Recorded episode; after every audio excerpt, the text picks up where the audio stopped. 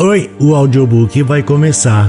Se você quiser nos ajudar neste projeto, por favor, entre em apoia.se barra Carlos Eduardo Valente. A partir de cinco reais você pode nos ajudar a trazer um conteúdo de mais qualidade para você.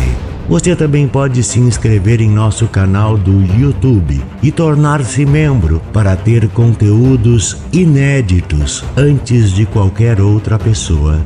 Espero que gostem do que vão ouvir. Um grande abraço a todos. Use seu fone de ouvido para uma maior imersão. O Canário, de Catherine Mansfield. Você vê aquele grande prego à direita da porta da frente? Dificilmente olho para ele, mesmo agora, e até hoje não tive vontade de arrancá-lo. Gostaria de pensar que ele fosse permanecer ali mesmo depois de mim. Às vezes, imagino as pessoas no futuro a dizerem: deve ter havido uma gaiola pendurada ali. E isso conforta-me Sinto que ele não está inteiramente esquecido. Você pode avaliar como era maravilhoso o seu canto. Não cantava como os outros canários. E isso não é apenas fantasia minha. Da minha janela eu costumava ver as pessoas pararem em frente ao portão para ouvir melhor ou encostarem-se na cerca perto da falsa laranjeira um bocado de tempo, emocionadas. Suponho que você vai achar isso um absurdo. Não acharia se o tivesse ouvido cantar, mas parecia realmente que ele cantava as canções completas com começo e fim. Por exemplo, à tarde, quando eu terminava o serviço, mudava de blusa e trazia minha costura para a varanda. Ele costumava pular de um poleiro para o outro, bater contra as grades da gaiola como se fosse para atrair minha atenção. Bebia um gole d'água, tal como o faria um cantor, e punha-se a executar uma canção tão afinada que eu tinha de largar a agulha para ouvi-lo. Não sou capaz de descrevê-lo, bem que gostaria. Era sempre igual, toda a tarde, e eu sentia que compreendia cada nota emitida. Eu o amava, como eu o amava. Talvez não importe muito que coisa amamos neste mundo, mas devemos amar alguma coisa. É claro, eu tinha minha casinha e o jardim, mas, por algumas razões, não era o bastante. Flores são maravilhosas, mas não sabem demonstrar simpatia. Naquela ocasião eu amava a estrela d'alva. Isso lhe parece tolice? Eu tinha o costume de ir para o jardim depois do pôr do sol e esperá-la até que brilhasse por cima do eucalipto escuro. Eu costumava murmurar: Aí está você, minha querida. E exatamente neste instante ela parecia brilhar só para mim. Ela parecia compreender isso. Alguma coisa que é como um anseio, mas não é um anseio ou lamento. Sim, é mais parecido com lamento, e no entanto, lamento por quê? Eu tenho tantos motivos para ser grata. Mas depois ele entrou em minha vida, esqueci a estrela d'alva, não precisei mais dela. Mas foi estranho. Quando o chinês chegou à minha porta vendendo pássaros, ele, em sua pequena gaiola, em vez de se debater contra as grades como aqueles pobres pintacilgos, soltou um trinado fraco e curto. E eu me vi dizendo, como havia dito para a estrela por cima do eucalipto: Aí está você, meu querido. Desde aquele momento, ele foi meu. Até hoje me surpreendo quando me lembro de como ele e eu partilhávamos nossas vidas. Na hora em que eu descia pela manhã e retirava a toalha que cobria sua gaiola, ele saudava-me com uma notinha sonolenta. Sentia que ele queria dizer: Tia, tia. Então pendurava a gaiola no prego do lado de fora enquanto servia o café aos meus três rapazes. e nunca o levava de volta para dentro enquanto não tínhamos a casa só para nós dois. Depois, enquanto eu lavava a louça, era uma diversão completa.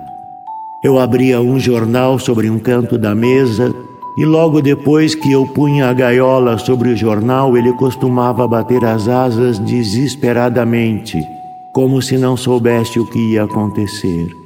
Você é um perfeito ator. Eu gostava de dizer-lhe com ar de zangada. Eu raspava o fundo da gaiola, espalhava areia em cima, renovava a água e o alpiste das latinhas, espetava um pedaço de couve e meia pimenta malagueta na grade. Tenho certeza que ele compreendia e apreciava cada item desta pequena operação. Sabe, ele era por natureza muito asseado. Nunca havia sujeira em seu puleiro. E era preciso ver como gostava de se banhar para se perceber que ele tinha verdadeira paixão por limpeza. Sua banheira era colocada por último. Neste mesmo instante ele pulava nela. Primeiro batia uma asa, depois a outra, então mergulhava a cabeça e umedecia as penas do peito. Gotas d'água espalhavam-se por toda a cozinha, mas ele ainda não queria parar. Eu costumava dizer-lhe: Agora basta, você está apenas se exibindo. E por fim ele pulava para fora e, de pé sobre uma das pernas, começava a se bicar para enxugar-se.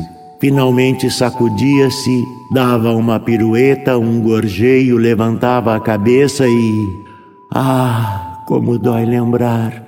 Nesta hora eu estava sempre enxugando as facas e quase me convencia de que elas também cantavam quando eu as esfregava para brilharem em cima da tábua.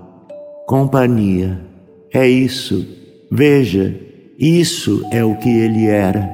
Uma companhia perfeita. Se você algum dia viveu só, compreenderá o quanto isto é precioso. É verdade que havia meus três rapazes que chegavam para o jantar todas as tardes e algumas vezes ficavam na sala lendo o jornal. Mas eu não podia esperar que eles se interessassem pelas pequenas coisas corriqueiras no meu dia a dia. Por que se interessariam? Eu nada era para eles. Na verdade, eu os ouvira certa vez na escada referindo-se a mim como o espantalho. Não importa, não tem importância. Eu entendo muito bem, eles são jovens. Por que haveria eu de ficar ressentida? Mas lembro-me de me sentir grata por não estar inteiramente só naquela noite. Eu lhe disse depois que os rapazes tinham ido embora, eu lhe disse: Você sabe de que nome eles chamam a tia? E ele deixou cair a cabeça para um lado e olhou-me com seu olhinho brilhante até que eu não pude conter o riso. Aquilo pareceu diverti-lo. Você já criou pássaros? Se não, tudo isso vai talvez parecer-lhe exagerado. As pessoas têm ideia de que os pássaros são seres sem coração, pequenas criaturas frias, ao contrário de cães e gatos. Minha lavadeira costumava dizer nas segundas-feiras, quando queria saber por que eu não criava um bonito fox terrier. Ter um canário não traz conforto, senhora.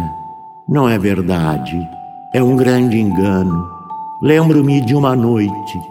Eu tinha tido um sonho horrível.